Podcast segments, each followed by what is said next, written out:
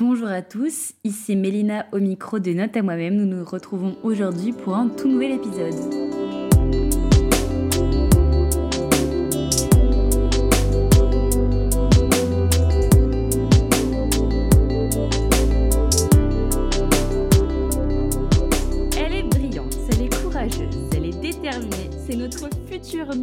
Ministre de la Santé. Elle se prénomme Zoé. Bienvenue Zoé. Euh, salut, waouh, merci euh, pour cette description. Euh, Franchement, j'étais en train de me dire, ministre de la Santé, ça pourrait carrément se produire parce que toi étant euh, fonctionnaire, on peut dire que t'es fonctionnaire je suis fonctionnaire, c'est un titre, c'est un, un type spécial de fonctionnaire, mais je suis fonctionnaire, ouais, tout à fait. Ok. Bon, on est- va expliquer de- très vite, incessam- incessamment sous peu pourquoi? Est-ce que tu peux un peu expliquer à nos auditeurs ce que tu fais dans la vie aujourd'hui? Eh bien, actuellement, je suis étudiante en cinquième année de médecine à la faculté euh, de Lyon-Est, donc l'une des deux facultés de médecine de Lyon. Et voilà, et je, je sors de stage là aujourd'hui, et euh, voilà, c'est ce que je fais de D'ailleurs, ma tu, vie. tu fais quoi comme stage là, en ce moment? En ce moment, je suis euh, dans un stage de gériatrie, plus particulièrement dans une unité de SSR, donc soins de suite euh, réadaptation, donc qui aide euh, les personnes de tout âge euh, et de tout euh, contexte de santé à, à revenir à une vie plus normale ou à se réadapter après un événement comme un AVC, une fracture, ce genre de choses. Ok, hyper intéressant. Et du coup, est-ce que tu es originaire de Lyon? Pas du tout, pas du tout. Moi, je viens du nord de la France, près de, près de Valenciennes, voilà. Mais alors pourquoi t'es parti faire tes études de médecine à Lyon? Tu t'es dit, Hum, la médecine c'est déjà assez compliqué, parce que je vais faire, c'est que je vais aller voir ma mif. Euh, je suis allée à Lyon parce que c'est là où se trouve la seule école qui forme les médecins et infirmiers militaires. Euh, en plus de mes études de médecine, je suis un cursus euh, militaire dans une école militaire pour devenir médecin au sein des forces armées. Et pourquoi ça t'attirait tant que ça en fait de, de faire partie de, de l'armée? Euh, alors, c'est une question que je me suis posée euh, quand tu m'as proposé de, de faire ce podcast. Et je me suis dit, euh, en fait, nous, on a grandi dans notre adolescence avec les attentats à Paris, à Nice, tout ça. Et en fait, je pense que ça a donné en moi un espèce de, de sentiment de vouloir être utile dans ce genre de moment. Et finalement, la médecine militaire, elle prépare à, à ce- à cette médecine de guerre, à cette mé- médecine de l'urgence euh, absolue, du, du multivictime, etc. Et, et c'est vrai que je- depuis loin que je me souvienne, j'ai toujours voulu faire médecin. Et à partir de, de ces moments-là, 2015, euh, pendant, en plein dans mon adolescence, je me suis dit, écoute, euh, pourquoi pas médecin, médecin militaire, quoi. Ça Donc, donnerait encore plus de sens, quoi. Ce qui est très, ouais, justement, c'est du sens. C'est exactement ce que j'allais dire. C'est très, euh, bah, je suis très admirative de ton choix au final parce que ça ne s'est pas fait exclusivement sur, euh, pas les, les, enfin, les capacités. Tu, tu as la- tu avais la capacité à aller en médecine. Enfin, je sais pas vraiment. C'est, en vrai, c'est un peu touchy à dire. Je sais pas si vraiment c'est une capacité à aller en médecine. Je sais pas trop. Si, je, tu vois ce que je veux dire. En tout cas, tu, tu sais ça, mais en plus de ça, tu l'as fait dans un but précis. Tu voulais euh, être utile en fait au final. Ouais, il y avait de ça. Et puis après, je pense que quand j'ai commencé à, à m'intéresser à vraiment en quoi ça consistait, je trouvais ça aussi génial de me dire que j'allais être dans un environnement où on allait encore me donner un cadre parce que finalement, euh, la, la médecine, c'est très compliqué. Que, enfin, je pense que. Enfin, c'est très compliqué, comme toutes les études supérieures, mais, euh, mais le concours, en tout cas, la première année, c'est une année assez compliquée. Et de me dire que j'allais l'avoir dans un cadre, euh, avec une discipline qu'on m'imposerait un peu, finalement, retrouver un cadre académique qu'on nous donne au collège, au lycée, et ben que ça allait bien me plaire et que ça allait sûrement mettre des chances de mon côté. Et puis en plus de ça, dans la médecine militaire, je me suis dit que j'allais trouver des compagnons plus que des comment dire des, des adversaires parce que finalement la médecine la première année c'est un concours et c'est il peut y avoir pas mal parfois ce sentiment de compétition. Et je me suis dit que si j'allais le faire dans l'armée bah je serais aussi moins en compétition et plus dans l'entraide. Et ça c'est un ça- c'est un de mes traits de caractère en tout cas. La compétition c'est pas trop mon truc Ok. Et euh, comment tu as vécu alors cette distance euh, qui s'est faite radicalement après tes études avec euh, ta famille? Eh bah ouais, ça tu peux le dire, c'était radical parce qu'en plus le concours, enfin, il y a en plus un concours pour rentrer dans la médecine militaire et il est assez difficile à avoir et j'y suis allée en me préparant mais sans non plus mettre toutes les chances de mon côté parce que j'étais assez persuadée de pas l'avoir du premier coup. Ça a été une grande surprise pour moi et pour ma famille. De, du fait que j'allais l'avoir du premier coup. Et du coup, j'ai dû un peu, en plus, me préparer dans l'urgence. À, J'ai eu mes résultats, je pense, mi-juillet et je partais début août. Donc en 15 jours, j'ai dû me préparer à, ce changement de vie radical. Et j'avais 17 ans en plus, j'étais assez jeune. Et, et ça m'a fait vraiment bizarre de perdre tous mes repères, parce que ma famille, c'est vraiment un repère très très important dans ma vie. Et, euh, et ça m'a beaucoup perturbée. Heureusement, j'ai trouvé de bons amis qui m'ont, qui m'ont soutenu, des gens aussi un peu plus âgés que moi, avec un peu plus d'expérience, qui m'ont guidée, qui m'ont, qui m'ont donné les clés pour réussir à m'en sortir euh, sans finalement ce pilier principal. Mais je pense que ça a un peu déteint sur euh, la qualité de mon travail et et je pense que ça fait partie des raisons qui, qui ont fait que j'ai pas eu ma passesse du premier coup. C'est que euh, j'étais vraiment déstabilisée et, et un peu perdue, je dois l'avouer, parce que j'étais trop jeune, je pense. Et à quelle fréquence, alors à peu près, tu voyais ta famille euh, en première année? Euh, c'est une fréquence qui nous est imposée par l'armée parce qu'il faut savoir qu'en première année dans le militaire, on n'est euh, pas libre de nos sorties. On a le droit de sortir que les vendredis soirs de 16h à minuit, quelque chose comme ça, et un week-end par mois. Donc je les voyais toutes les 4 à 5 semaines. Mais au final, cette discipline qu'on t'impose, c'est vrai que pour ce genre d'études, c'est hyper, euh, hyper important en fait. Parce que tout est là, le, tout est là la, la complexité dans ces études, c'est que la dose de travail est tellement importante que tu peux pas te permettre de sortir un peu comme tu veux et de profiter de la vie euh, comme en temps normal. Et c'est vrai que là, du coup, ça t'oblige à respecter des heures où tu dois être dans ta chambre à mmh bosser ou à la BU. Et euh, tu peux pas aller contre ça, en fait. C'est comme ça et pas autrement. Tout à fait, mais parfois ça peut être un peu à double tranchant pour les personnes notamment qui ont du mal à se plier à ces disciplines et qui auraient envie d'un peu plus de liberté, parce que du coup ça t'impose finalement tes, heures de pause, ça t'impose les week-ends où tu veux ne pas travailler, ça, finalement ça t'impose des heures de travail qui peut-être te conviennent pas. Moi je sais qu'il y avait des camarades qui avaient du mal à, à travailler le matin, par exemple, et qui préféraient être du soir et travailler jusqu'à 2-3 heures du matin. Mais quand tu cours à 7 heures le matin et que tu es obligé d'y aller et que tout le monde y va en bus tous ensemble, et bah, c'est aussi parfois un peu compliqué de, bah, de se plier à cette discipline-là. Si elle te convient vraiment pas, ça peut être aussi un peu à double tranchant. Quoi. Et alors, est-ce que cette vie en promiscuité, elle t'a elle t'a été bénéfique. Tu me dis qu'effectivement, tu as trouvé des bonnes personnes qui ont pu te soutenir durant ces, épreuves difficiles. Mais est-ce qu'au bout d'un moment, on n'en a pas un petit peu marre d'être tout le temps collé aux mêmes personnes pendant, pendant une année entière? Et du coup, maintenant, depuis cinq ans, quelque part. si, si. Euh, puis moi, je t'avoue que je, suis. Alors, je suis, je suis pas du tout quelqu'un d'introverti, mais je sais que j'aime parfois ma solitude et me retrouver euh, avec mon intimité. Donc les deux premières années, euh, mes deux passesses, du coup, c'est en plus on est en chambre double. Donc euh, j'avoue qu'à la fin, j'étais contente de pouvoir retrouver une chambre simple en rentrant en deuxième année et euh, d'avoir mon espace, mes moments et puis surtout mes horaires finalement. Mais, mais après, c'est aussi majoritairement une force, on va pas se le cacher.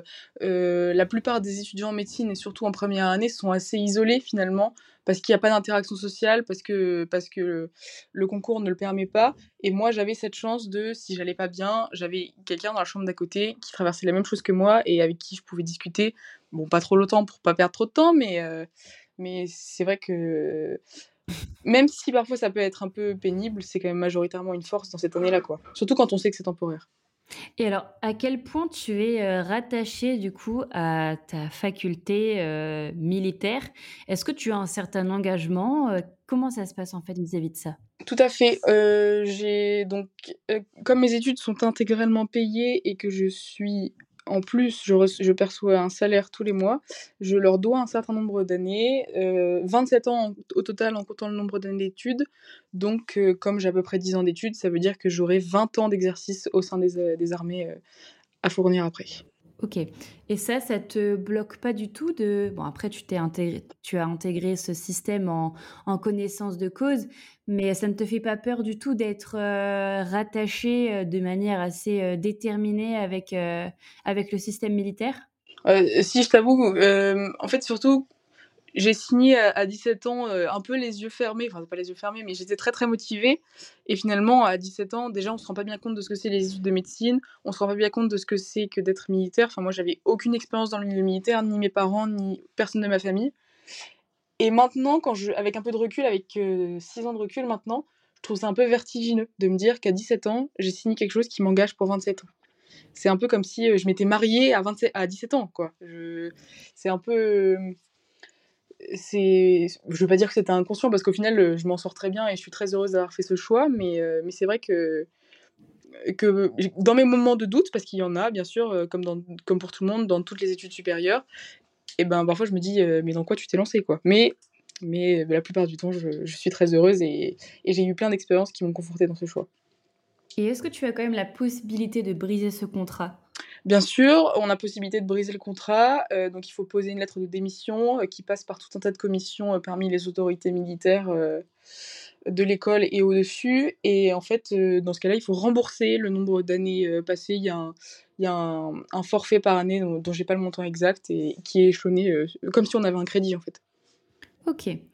Et pour en revenir un peu à ce que je disais tout à l'heure, avec le recul que tu as maintenant après 5, heu, années au sein de du milieu de la médecine, est-ce que tu considères qu'il y a des prérequis pour pouvoir faire ce genre d'études?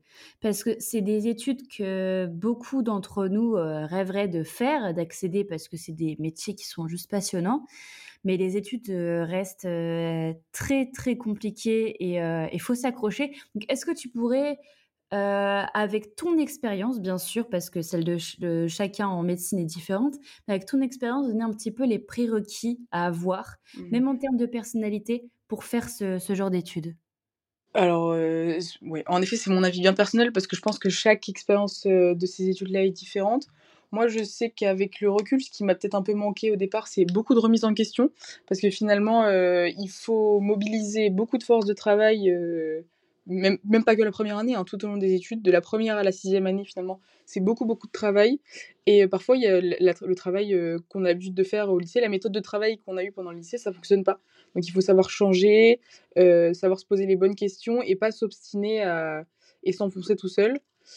Aussi un peu d'abnégation forcément parce que, bah, c'est, des études qui sont longues, qui sont compliquées, parfois qui demandent de faire des sacrifices. Je sais que moi, par exemple, j'ai des stages pendant les vacances, Heu, puis pendant la première année, j'ai dit non à beaucoup de sorties. Il y a beaucoup de mes amis auxquels j'ai plus beaucoup parlé à cause de ça. Et puis je pense que, finalement, le critère majeur pour se lancer là-dedans, c'est d'être, passionné par ça parce que, heu, s'il y a pas une réelle passion et une réelle envie d'avoir du contact avec les gens et de se mettre à leur service finalement et bien, au au à un moment, ça va commencer à devenir pénible, quoi. Est-ce que tu penses être passé à côté de quelque chose, heu, avoir mis peut-être ta vie, heu, perso entre parenthèses pour ces études? Alors à certains moments, oui, par période peut-être, mais finalement, ce qui fait la richesse aussi de mon de ma formation en médecine militaire, c'est qu'à côté de la formation de médecine, il y a la formation militaire qui, elle, est très riche d'expériences, humaines et et intellectuelles. Par exemple, j'ai fait un stage, de médecine générale à La Réunion, j'ai défilé au 14 juillet, j'ai sauté en parachute. Enfin, finalement, est-ce que je peux vraiment dire que je suis passée à côté de de ma vie quand mes études m'ont offert autant de de de de possibilités, quoi? Finalement, j'ai fait plein de choses grâce à ces études donc alors c'est bien propre à la médecine militaire, on est d'accord, mais j'ai aussi rencontré plein de gens au cours de mes stages, j'ai fait plein de choses qui m'ont vraiment enrichie. Alors peut-être que c'était pas des sorties, peut-être que c'était pas du divertissement au sens où où on l'entend en général, mais mais vraiment, heu, moi je pense que ces études, elles m'ont elles m'ont amené plein de choses en tout cas. Et est-ce que tu penses que tu aurais pu, heu heu, t'enrichir à ce point en réalisant les mêmes études, mais chez toi dans le Nord? Beh, ça me fait c'est un peu triste à dire, mais mais alors, je peux dire que d'un côté oui, d'un côté non. D'un côté oui, parce que ça m'aurait permis de de vivre plus de choses avec ma famille, parce qu'il y a plein de moments où du coup je suis pas avec eux, pendant des repas de famille, pendant même des des événements, heu, un peu tristes, j'ai pas toujours pu être avec eux parce que j'étais loin, parce que j'avais des impératifs, heu, facultaires ou militaires. Mais d'un autre côté, heu, c'est sûr que, j'aurais pas du tout, pu vivre, toute mon expérience militaire et puis même le fait de m'émanciper si jeune, ça m'a ça m'a vraiment appris à être, une adulte très, très vite, à être autonome très, très vite et heu et à savoir faire plein de choses par moi-même, heu, qui auraient pas été possibles si j'étais restée chez moi, quoi.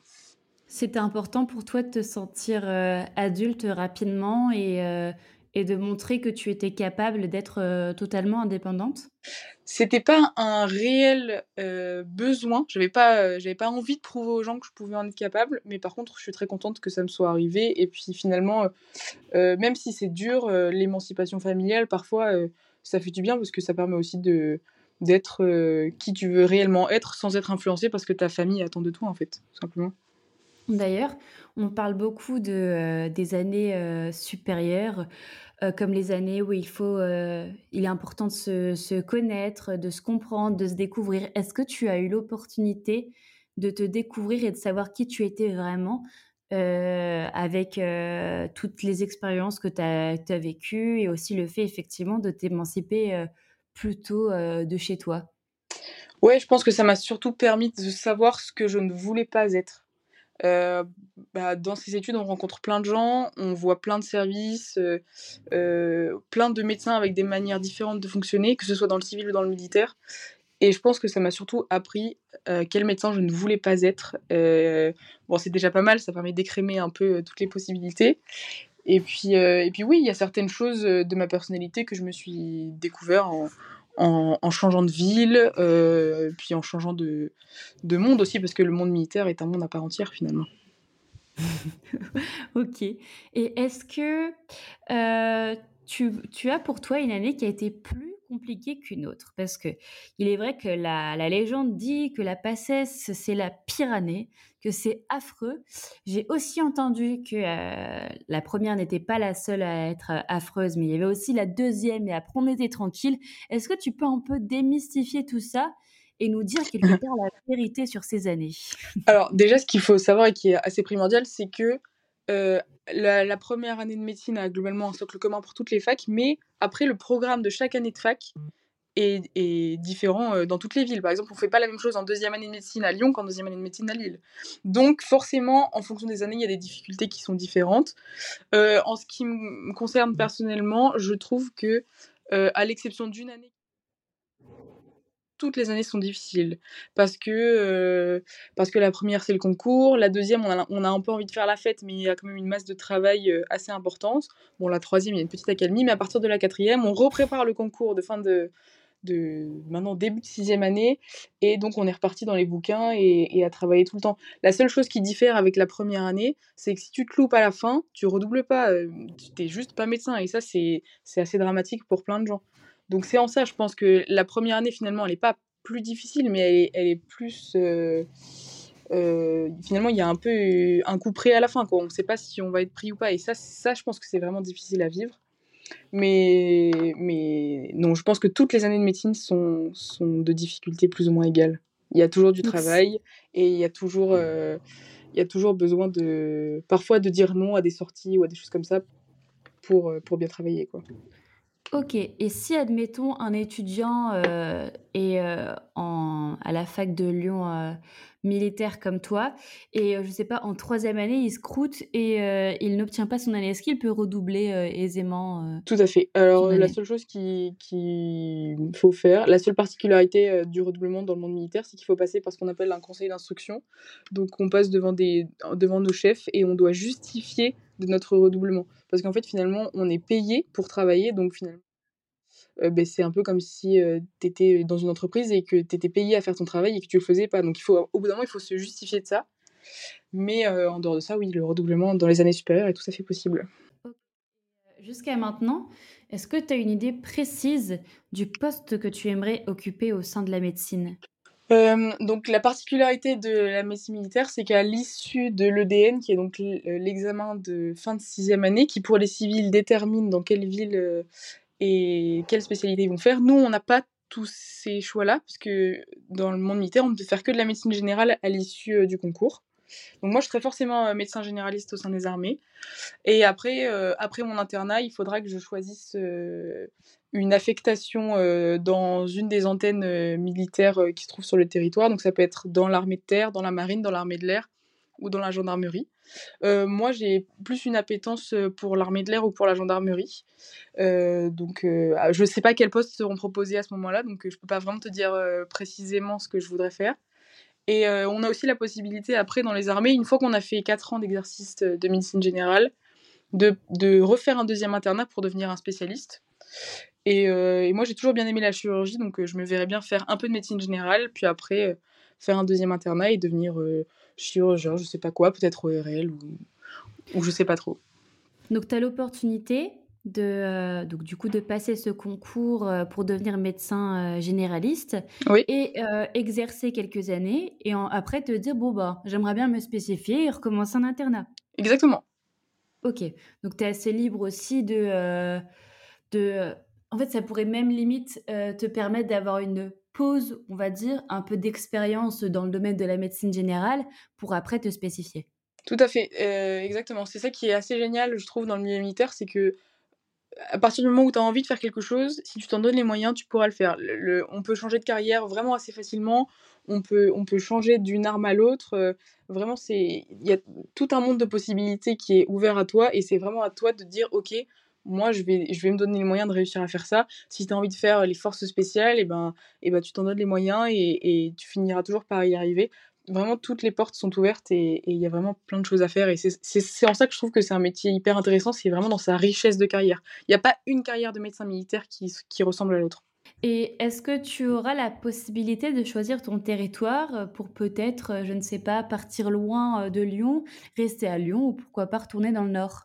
Euh, Tout à fait. Ben, alors, euh, il s'avère qu'il y a certains postes qui sont ouverts et il n'y a pas des antennes euh, militaires dans toutes les villes de France. Donc, euh, on, en fait, on, postule à des choix et c'est les ressources humaines du service des armées qui décident de nous placer où, où, on va aller. quoi. Donc, en fait, c'est un semi-choix finalement. On ne peut pas vraiment choisir. On nous donne une affectation parmi un panel de choix qu'on a fait. Mais, euh, mais donc je pourrais tout à fait euh, revenir dans le nord s'il y a des régiments qui m'y intéressent, rester sur Lyon, euh, aller dans d'autres régions de France et même aller en, en outre-mer parce qu'il y a des, ils proposent des séjours en outre-mer, donc pourquoi pas si, si c'est possible. Tu as évoqué ton stage à La Réunion, donc en Outre-mer. Est-ce que c'est quelque chose qui est propre à Lyon, qui exige un stage en, Outre-mer ou tu peux euh, aussi faire ça dans une autre faculté, par exemple? Et en euh, quelle année aussi? Alors, euh, je suis pas sûre, mais il me semble qu'il y a des...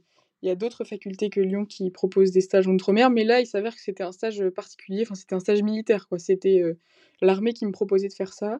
Et l'avantage de ça, c'est que ben, on est nourri et logé gratuitement, donc pas, comme, pas comme les autres étudiants civils. Mais il me semble qu'en général, les étudiants qui viennent des dom-tom et qui viennent faire leurs de médecine. Et euh, bon, là, je, pose, je pense à une nouvelle question, donc si tu n'as pas envie d'y répondre, tu me dis. Ça marche. Euh, euh, j'étais en train de me dire, est-ce que tu pourrais partager, si tu le souhaites, un peu ta méthode de travail qui a fait qu'aujourd'hui tu réussis, tu réussis, c'est que tu te retrouves en cinquième année de médecine?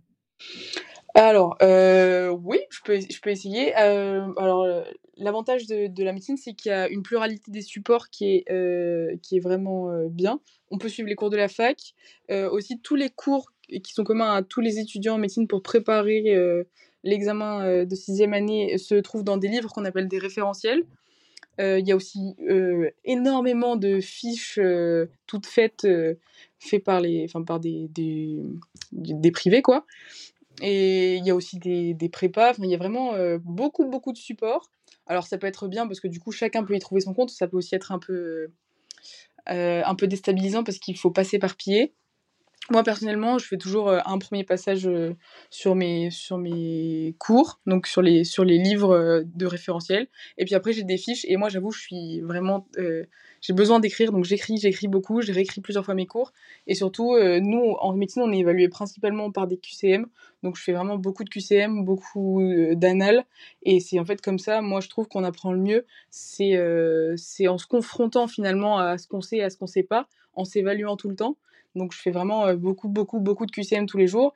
Et puis, je pense que le secret, selon moi, et pour moi, ce qui marche vraiment très très bien, c'est d'aller en stage, de, poser des questions aux médecins, de s'intéresser et de, de se mettre le plus dans la difficulté pendant qu'on est en train de pratiquer, parce que finalement, notre métier, c'est pas d'apprendre dans les livres, même si c'est une partie très très importante, d'avoir plein de connaissances, c'est vraiment d'être de s'enrichir de tout ce que les médecins peuvent nous donner, de leurs méthodes, de, de leurs petits tips. En plus, souvent, ils sont vraiment très très contents de partager ces choses-là avec les étudiants. Et, et, voilà, moi je, je, trouve que la pratique, il n'y a, a, vraiment que ça de vrai. Quoi. Donc c'est pas trop comme dans euh, maltraités. Alors, il y a des stages, bien sûr, où c'est comme ça, mais je, pense que ça va, ça va se perdre de plus en plus avec les, les nouvelles générations de médecins. C'est finalement, enfin, c'est souvent les, les, vieux médecins hein, qui, qui, font comme ça, qui ont, eux, été formés à la dure et qui, du coup, forment les, les jeunes à la dure. Moi, j'ai rarement été confrontée à des personnes vraiment euh, désagréables et qui me maltraitent. Et puis surtout, euh, en tant qu'étudiant, peut-être pas en tant qu'interne, ça je dis pas, mais en tant qu'étudiant en médecine, en tout cas, les, les, temps de travail sont quand même assez respectés. On ne fait pas du 80 euh, heures semaine quand on est en, en, cinquième ou sixième année de médecine. peut-être en interne, sûrement. pour l'instant, je suis encore préservée de ces choses-là. Ok. Et est-ce qu'il y a un moment où tu en as eu marre? Est-ce que ça t'est déjà arrivé de te dire bon, j'arrête tout, je veux tout plaquer, j'en peux plus? J'ai déjà douté, mais j'en suis encore jamais arrivée à ce point-là et j'espère que ça va continuer parce que finalement, euh, dans les moments de doute, euh, la chose qui vient rapidement euh, dans ma tête, c'est de toute façon, je ne ferai rien d'autre. Je, sais que je suis faite pour ça et ça a toujours été comme ça. J'ai jamais imaginé faire quoi que ce soit d'autre. Et d'ailleurs, ça a été assez paralysant pendant ma première année parce que je me dis, mais là, si je me foire, qu'est-ce que je vais faire quoi? Je, je, sais que je me serais épanouie dans plein de choses, mais il n'y a que ça qui me fait vibrer à ce point-là, et je pense que c'est ça qui me sauve de, de, de me dire je vais tout lâcher quoi. Et finalement, est-ce que la confiance que tu as de toi, elle a pris un coup pendant, pendant ces années? À, à t'écouter et à connaître un petit peu ton parcours, je me dis que peut-être des fois, tu as dû te sentir terriblement mal ou pas.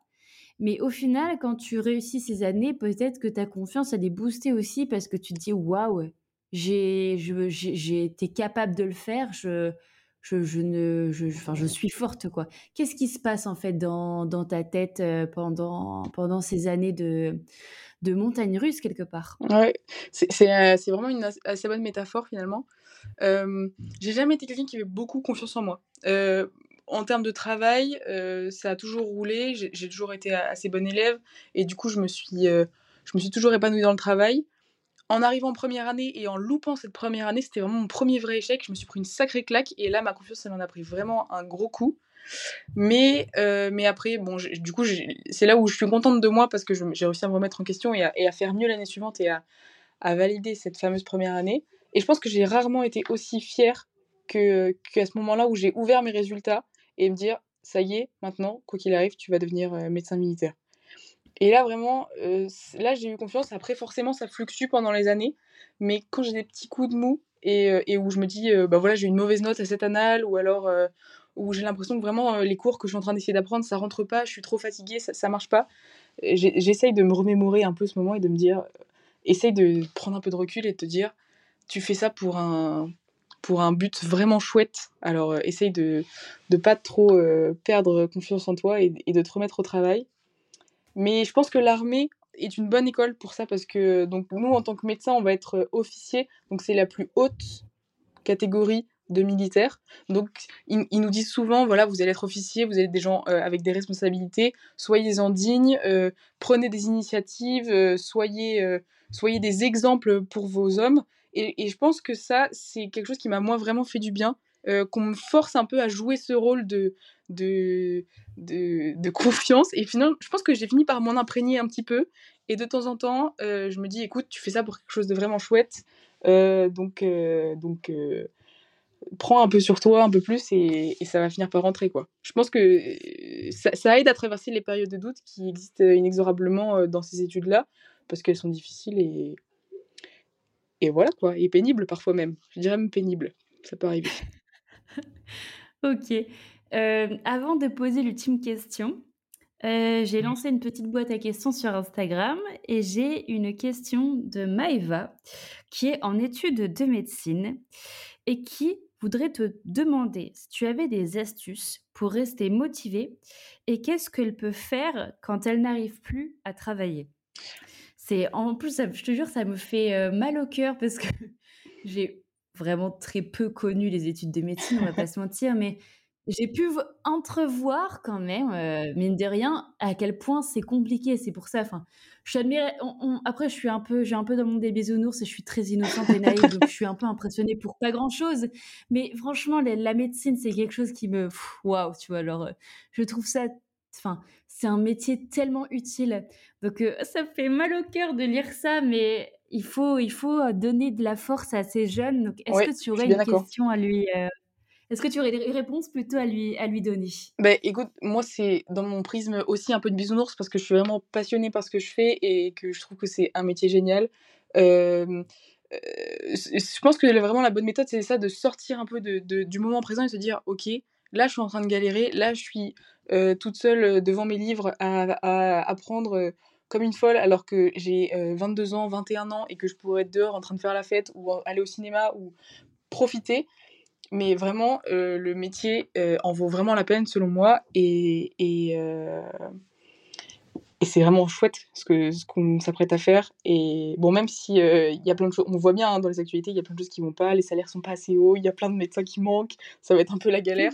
Mais il n'empêche que moi, je trouve que de se mettre, heu, au service des gens comme ça et de les aider vraiment à avancer dans la dans dans la maladie, je trouve c'est vraiment hyper, heu, hyper satisfaisant. C'est un métier qui a vraiment du sens, quoi. Enfin je je moi, je m'estime chanceuse d'avoir un un futur métier où où je vais pouvoir donner du sens chaque jour à ce que je fais et à trouver du sens à me lever tous les matins, quoi. Donc ce Et qui peut heu peut-être donner de la force, c'est la passion, au final. Ouais, mais je pense que c'est finalement, c'est peut-être ce qui est le plus important dans dans ces études, heu, à mon sens. Et après, bien sûr, hem, moi, ce que je trouve aussi important, c'est quand on sent que le travail, ça rentre pas, s'acharner et rester à son à son bureau, alors que tu avances pas, ça sert à rien. Il faut peut-être mieux aller prendre une petite pause, même si c'est on a l'impression que prendre une pause, ça va nous desservir parce que, parce qu'on va perdre du temps encore de travail supplémentaire. Mais en fait, mieux vaut prendre sa pause, sortir, faire un truc, qui nous aère, faire du sport, regarder une série, j'en sais rien et revenir, frais et disposé à travailler et que là, ça rentre vraiment. Autant faire des heures de travail efficaces, quoi. Eh ben, très belle réponse. Je pense que ça va, vraiment la la motiver, je l'espère. Et pour la l'ultime question de, de cet épisode, Zoé, Oui, qu'est-ce que tu dirais à la jeune Zoé, justement, d'il y a 6 ans? Heu, beaucoup de choses déjà, hein, mais heu, je pense que je lui dirais, heu, d'arrêter de se poser des questions et d'être stressée parce que c'est quelque chose qui qui me caractérise beaucoup et de prendre confiance et de faire ses choix sans trop se poser de questions. De de toute façon, enfin je sais pas trop quoi dire, mais j'essaierai de la rassurer finalement. De lui dire que ça va bien se passer et qu'il y a pas vraiment de mauvais choix à cet âge-là, c'est pas très grave de se tromper. Au pire, on recommence et puis c'est pas très grave, quoi. De pas avoir peur de faire des erreurs et de se poser moins de questions. C'est mieux comme réponse, plus clair peut-être. Mais j'adore cette question parce que c'est très marrant, parce que chaque, heu, invité, hem, sans se concerter, sans aller forcément écouter la réponse des autres, va dire à peu près la même chose. En fait, c'est fou la pression non, mais c'est vrai que c'est fou la pression que tu te fous à 18-20 ans, Ouais, c'est clair. pour au final te rendre compte quelques années après que, ben, ouais, c'est dur, mais que ça va bien se passer, tu vois? Mmh Forcément, vu qu'on a du recul, donc on on peut se permettre de se dire ces choses-là. Mais Mmh. c'est c'est terrible de rester enfermé, déprimé il y a quelques années, alors qu'au final, heu, voilà, comme tu dis, des fois quand on se donne les moyens et ben, on peut carrément, heu, obtenir ce que l'on veut. Mais c'est sûr, mais le redoublement est vachement diabolisé quand on est au collège, au lycée parce qu'on se dit, heu: «C'est loupé», mais finalement dans les études supérieures, donc soit redoubler, soit, heu, ch changer, se réorienter, c'est plutôt, c'est plutôt enfin, c'est pas si grave quoi, ça arrive à tout le monde. Il y a il y a pas beaucoup de gens qui ont un parcours, universitaire ou dans les études supérieures tout lisse, où il y a pas eu, soit de changement, soit de redoublement, ce genre de choses. Il faut vraiment, faut vraiment essayer de nous tranquilliser avec ce genre de choses, quoi. C'est vraiment très important. Je pense que c'est un message, Alors, hyper important à faire passer. Ah oui, alors je pense que c'est une très, très belle conclusion là. Je elle tu as fait la conclusion pour moi quelque part là. Désolée, je voulais pas te mettre Non. au travail. Non, t'inquiète. Eh ben, merci beaucoup Zoé pour, heu, ta participation, avoir accepté Avec de grand plaisir. partager tes petits tips et ton ton expérience dans ce milieu, heu, extrêmement, heu, intéressant, enrichissant, mais aussi très complexe et et voilà, je pense que nos auditeurs, et moi-même te souhaitons, une magnifique continuation et une belle réussite. Merci, merci pour ton invitation. Quant à vous, chers auditeurs, j'espère que l'épisode d'aujourd'hui vous a plu. N'hésitez pas à me suivre sur Instagram at podcastnam et surtout, n'hésitez surtout pas, j'insiste, à partager le podcast sur les réseaux et autour de vous. Une belle journée à vous et à mercredi prochain pour un nouvel épisode.